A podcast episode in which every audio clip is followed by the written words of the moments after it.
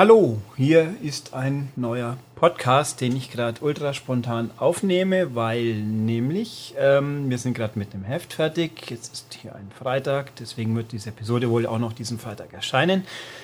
Ich habe das Spiel, über das ich jetzt reden möchte, gerade noch den Test finalisiert und ähm, ich sage mal so, man muss die Zeit auch ein bisschen rumkriegen und dann kann ich auch was machen, was hoffentlich ein paar Leute tatsächlich interessiert. Deswegen erzähle ich euch jetzt was über ein Download-Spiel, das ich sehr gut finde. Deswegen möchte ich gerne, dass es ein paar Leute mehr hoffentlich mitbekommen und dann vielleicht auch kaufen, damit der Entwickler, der mir auf Twitter sehr sympathisch vorkommt, auch was davon hat. Und dann, ja, wollen wir mal. Äh, das Ding heißt The Swindle, ist ein inzwischen ein paar Wochen lang, äh, seit ein paar Wochen erhältliches Download-Spiel für PS3, PS4, Vita, da ist es Cross-Buy und es hat inzwischen auch Cross-Save. Xbox One ist schon erschienen, auch inzwischen und Wii U kommt noch. Wann genau, weiß ich aktuell nicht, wird aber wohl. Es ist ein, es beschreibt sich selber als Steampunk Cybercrime Thriller.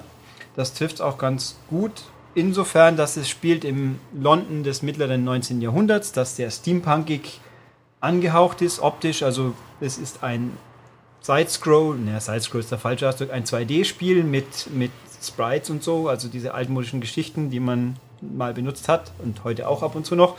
Aber schön gezeichnet, also hochauflesende Optik, cool, schick animiert. Dieser Steampunk-Stil kommt sehr gut rüber. Die Umgebungen haben auch viele nette Details. Wettereffekte gibt es auch, sofern man halt mal außen rumrennt. Tut man aber eher weniger, da komme ich gleich noch dazu. Ähm, und die Handlung ist sinngemäß, Scotland Yard hat äh, gerade eine fortschrittliche KI in Entwicklung, den Devil's Basilisk wenn der mal aktiv wird, er, dann hat er ungeahnte Überwachungsmöglichkeiten, also so wie die NSA heute quasi. Und das wäre das Ende des organisierten Verbrechens. Und ihr seid so eine Art äh, Oberboss einer Einbrecherbande und der findet die Idee natürlich gar nicht so cool, weil dann würde der Job ja ein bisschen unmöglich werden. Und man hat noch 100 Tage Zeit, das zu hindern, indem man einfach am besten diesen Basilisk stiehlt.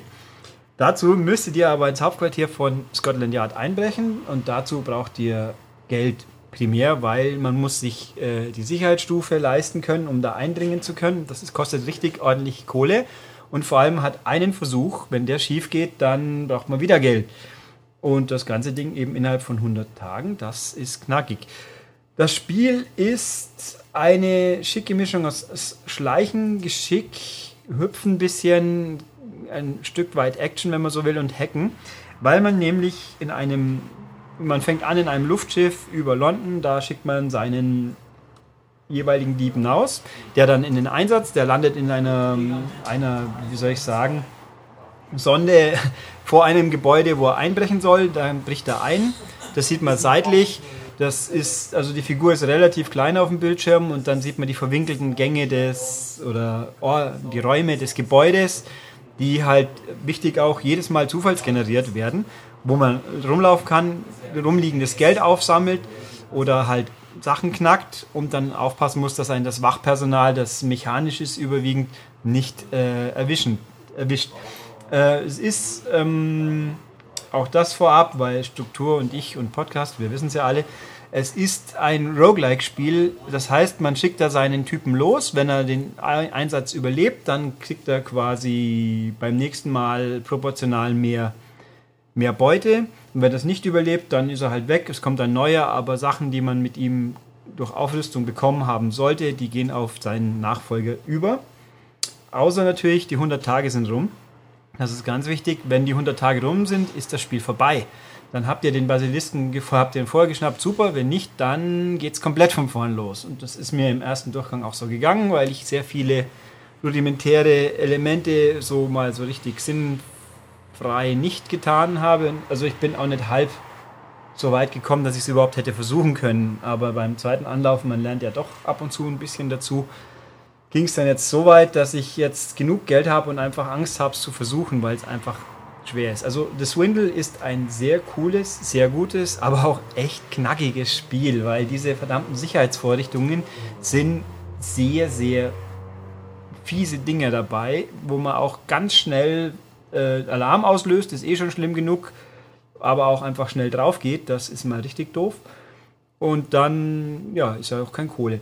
Also, wie gesagt, man sieht es seitlich, es hat einen schicken Grafikstil, es ist ein bisschen düster, ein bisschen farblich gedämpft.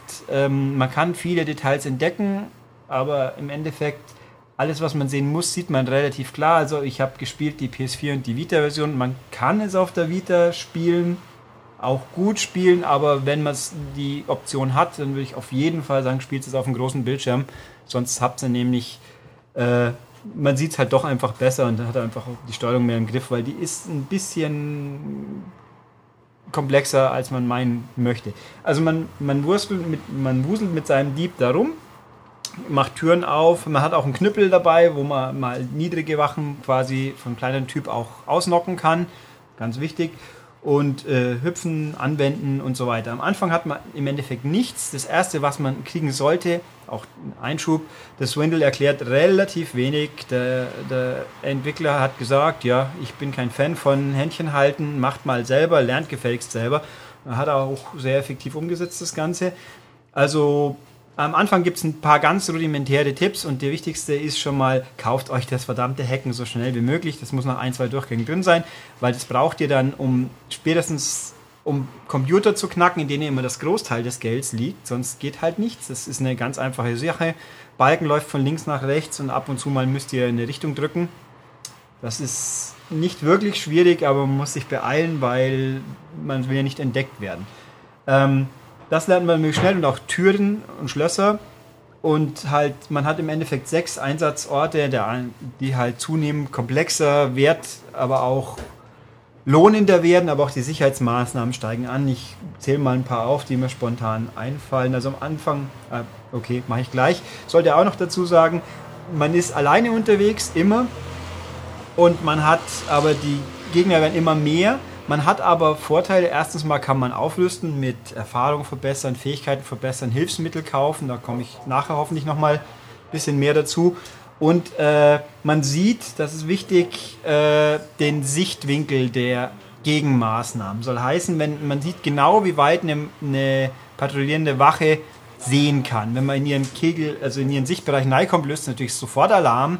Aber wenn man hinter ihr läuft oder halt weit genug weg ist, dann ist man natürlich nicht sicher. Es gibt auch Deckenkameras, die halt hin und her schwenken. Da sieht man auch den, den Sichtkegel, die Sichtlinie, besser gesagt, das ist gar kein Kegel, auf diese äh, schauen kann. Später kommen auch äh, Wachroboter dazu, die auf Geräusche agieren. Man kann schleichen oder normal laufen. Wenn man normal läuft, kann das gut sein, dass ein hören. Das kriegt man angezeigt. Äh, und also das ist ganz praktisch. Man und am Boden, es gibt ja, also es gibt normale Robotertypen, also Wachroboter, Polizisten quasi, die einen Schlag verkraften, manche halt mehr, die dann mehr oder weniger weit sehen können. Dann gibt es welche, die haben ein Schutzschild, die kann man nur von hinten erwischen. Dann gibt es äh, besagte Kameras, es gibt fliegende Kameras, es gibt so komische, schauen aus wie, wie große Würmer mit Stacheln obendrauf die man umschlagen kann, aber dann bleiben sie liegen mit ihren Stacheln. Und wenn man natürlich von oben auf die Stacheln drauf fällt, äh, nicht gut. Es gibt Stachelgruben, es gibt Minen, die man auslöst, außer man entschärft sie vorher. Es gibt äh, Sicherheitssystem im immer, also die Computer kann man wie gesagt hacken, aber es kann sein, dass man vorher ein Sicherheitssystem hacken muss, damit die Computer frei werden. Ah, es gibt ein, also einen Haufen, es gibt irgendwelche Typen, die wenn man sie kaputt haut, noch Giftgas aussondern, wo man dann kurz drauf von dannen geht, wenn man wirklich erwischt wird. Ähm, ganz, also wirklich, es wird zunehmend mehr und knackiger und auch die Menge, also es ist sehr, sehr, es ist knifflig. Und es ist, also die ersten ein, zwei Einsatzbereiche gehen noch, ab drei spätestens wird es echt knackig und man muss halt aufpassen, ohne Ende.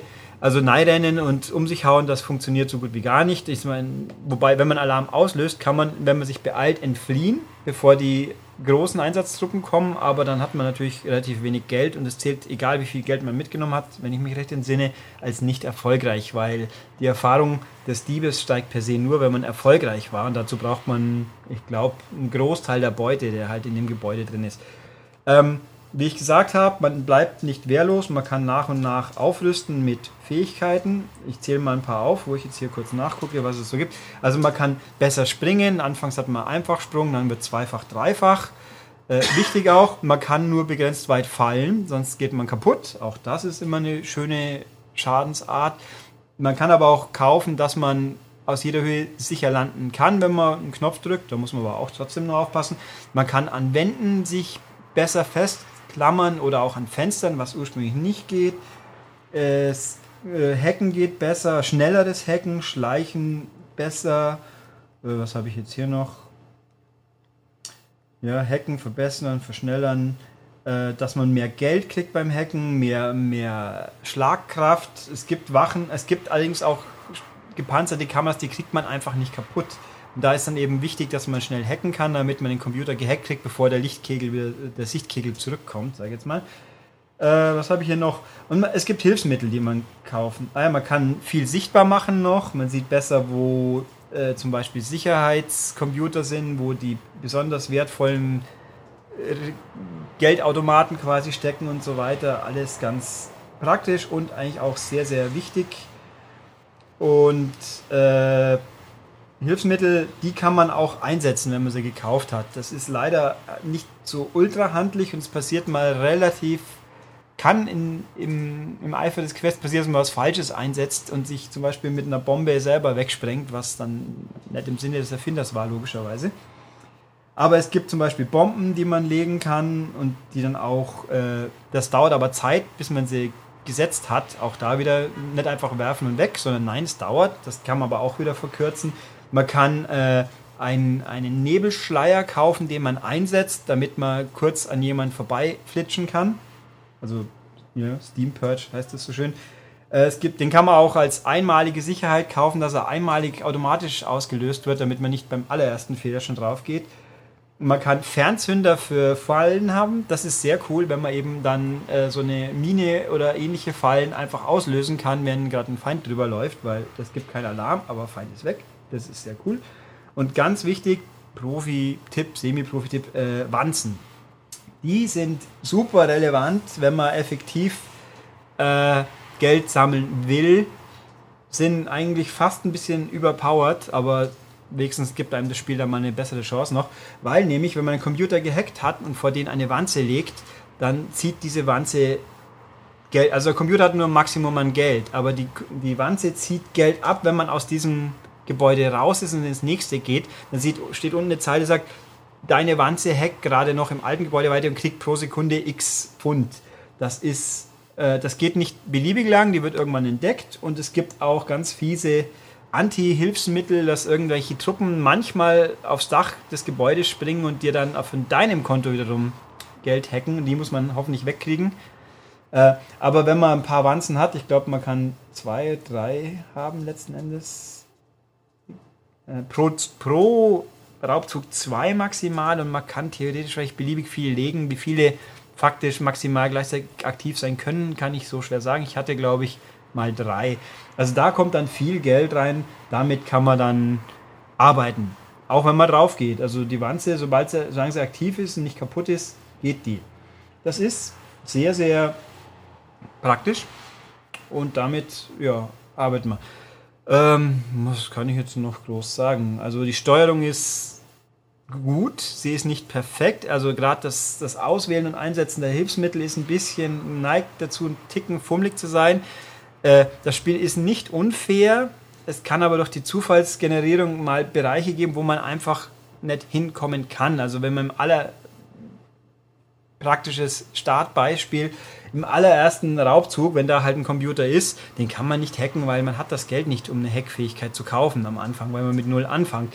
Aber es gibt auch gerne mal Bereiche, die scheinbar nicht erreichbar sind. Die kann man dann theoretisch mit einer Bombe sich den Weg freisprengen. Oder es gibt auch mal eine Teleportfunktion, die ich zugegeben nicht wirklich probiert habe, weil die ist, soweit ich das mich schlau gemacht habe, ein bisschen unexakt. Und was man in diesem einen Spiel nicht brauchen kann, ist nicht exaktes Agieren. Ähm, also da gibt es so Geschichten und wenn man halt sich dumm anstellt, Pech hat, dann merkt man auch, relativ bald, ob man in den 100 Tagen überhaupt eine Chance hat. Und da kann man jetzt natürlich streiten, ob es toll ist, dass es kein Endlosspiel ist, äh, wo man einfach immer weiter iterieren kann, bis man eine Chance hat. Weil auch eben dieser allerletzte Einsatz ist super fies. Und wenn man nahe geht und dann nach 10 Sekunden weg ist und dann sein, sein ganzes Restgeld quasi verbraten hat, fies, weil das Spiel hat auch nur ein Save-Game. Da kann man natürlich rumtricksen über Cloud und USB-Stick und je nach Konsole halt. Aber das ist ja auch nicht im Sinne des Erfinders, im wahrsten Sinne des Wortes wiederum. Und ähm, ja, ist halt geschummelt dann, klar. Aber na gut. Ähm, ja, nochmal dann zum Schluss kommend. Es ist ein sehr schicker, es hat einen coolen Stil. Der Soundtrack ich tue mir schwer, ihn zu beschreiben. Es ist orchestral, ja, orchestral, instrumental, passt gut dazu, mal ein bisschen Spannung, gerade wenn man, wenn man Alarm auslöst, kommt eine Dramatik, spannende Musik auf. Äh, aber grundsätzlich passt gut zum Geschehen, ein bisschen rustikal, ein bisschen. Äh, also ich tue mir sehr schwer, das wirklich passend zu beschreiben, aber ich hatte es. Er stört nicht, er hört sich gut an. Ob man ihn einzeln kaufen müsste, weiß ich jetzt ehrlich gesagt nicht, aber ist prima. Ähm, ja, Steuerung passt grundsätzlich. Wenn man drauf geht, ist man im Regelfall selber schuld. Auch, und man muss halt auch manchmal einfach sagen, okay, das klappt halt nicht, jetzt gehe ich lieber, bevor irgendwas schief geht. Risiko und Belohnung abwiegen. Und äh, hat viele nette Gags, gerade wenn man auf Englisch spielt. Die Namen werden zufallsgeneriert, der Typen und auch der, der Straßen, wo man äh, einbricht, sind halt britisch. Es hat britischen Humor der nicht unbedingt Holzhammer, aber gewitzt. Und ähm, ja, komme ich halt zum Ende, weil jetzt langsam drehe ich mich im Kreis. Ähm, das Spiel kostet 15 Euro. Das ist natürlich nicht das billigste Indie-Spiel, was man aktuell haben kann, aber vom Spielwert her würde ich sagen, ist es völlig fair. Wer auch noch mal einen schriftlichen Test haben will, in der Ausgabe, die nächste Woche erscheint, ist der Test drin. Es hat eine sehr gute Wertung bekommen kann ich so sagen. Und ja, mal gucken, was das nächste Spiel dann wird. Wieso habe ich auch das? Wieso habe ich, glaube ich, erwähnt? Ich habe jetzt diesen Podcast aufgenommen, weil A Zeit, B Spiel gut, C kauft es, damit der Typ auch was von hat. Und ich wollte halt auch mal wieder sinnlos eine Folge zu schwafeln. Ha, sehr gut. Ähm, kommen wir also zum Ende. Jetzt wirklich langsam. Wer denn möchte, schreibt mir eine E-Mail an podcast.maniac.de und oder gibt einen Kommentar ab oder macht beides. Kann auch bei iTunes was dazu von sich geben. Tut mir auch nicht weh. Meistens. Ähm, ja, das war's und dann bis zur nächsten Folge mit mir oder jemand anderem und zu irgendwas. Also ich habe schon zwei, drei Sachen, die ich noch im Kopf habe. Theoretisch auch hier Feedback, das nehme ich gerne. Ich habe auch Spiele, die ganz furchtbar schlecht sind. Soll ich die dann ignorieren oder soll ich da mal mich ein bisschen drüber auslassen? Die, also so schlecht im Sinne von, wenn es irgendwo hat das Mittel eine Grenze. Wenn man es gar nicht kann, soll man es lassen, so ungefähr. Da hätte ich einen wunderhübschen Kandidaten für. Oder halt auch andere gute Sachen, die ich gerne auch alleine damit die Entwickler was von haben und mir das Ding mal noch auf einer richtigen Konsole rausbringen. Also iOS-Sachen habe ich auch im Blick. Da bin ich wohl mal in absehbarer Zeit damit am Start. Also wie gesagt, da Feedback, gute Idee, schlechte Idee, ja, nein, doch, vielleicht, wie auch immer.